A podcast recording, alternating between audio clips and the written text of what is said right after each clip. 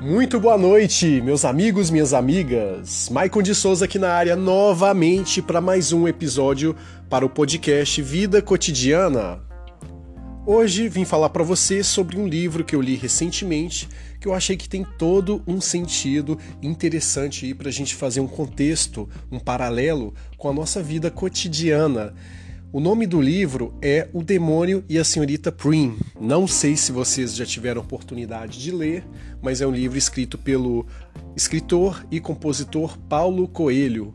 Paulo Coelho, acho que todo mundo conhece, acho que dispensa apresentações. Ele é um brasileiro, escritor brasileiro conhecido é, mundialmente.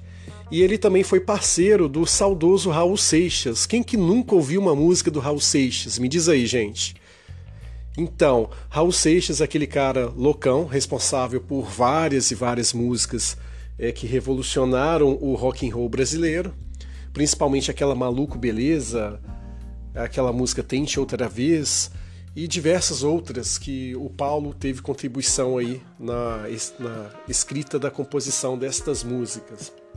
Enfim, como já sabem mais ou menos quem é o Paulo Coelho, então já vou começar a falar um pouco desse livro que realmente marcou e há um paralelo entre ele e a nossa vida cotidiana, como eu disse no princípio.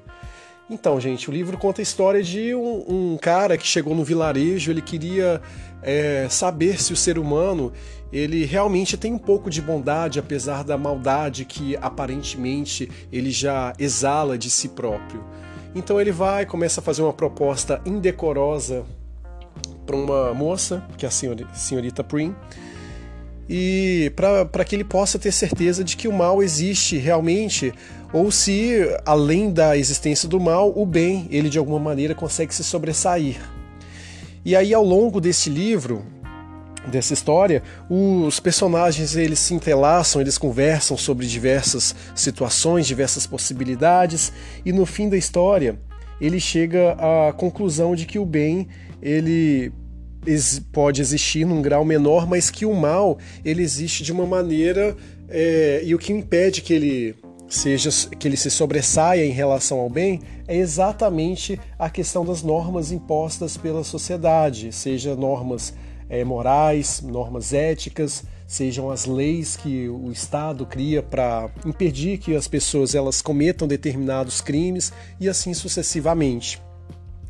Então, é, o que eu quero dizer com tudo isso, gente, não vou dar mais spoiler do livro, porque acredito que muitos vão querer ler depois, eu não quero estragar aí a leitura de ninguém.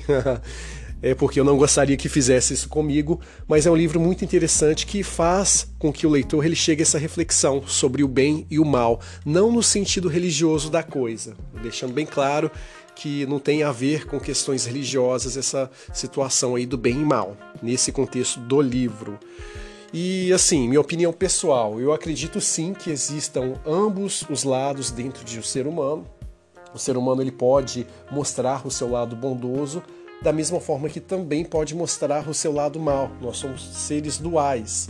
Eu acredito muito nisso porque o mal, historicamente, a gente presenciou aí várias situações, as guerras, as brigas por poder e aquela a, a, criminalidade, aquela coisa toda que é a representação do mal aqui é, nessa existência. E o bem, como todos já sabem, que é o viver em harmonia, que é o ajudar o próximo, que é fazer a caridade, não aquela caridade, ah, vou dar dois reais aqui para o mendigo. Não, a caridade que eu digo não é somente relacionada ao financeiro, mas você procurar ajudar o seu semelhante, procurar fazer com que ele se sinta importante. Para mim, essa é a melhor forma de você ser alguém caridoso. Mas, enfim, é, é um livro que contém essa contextualização aí.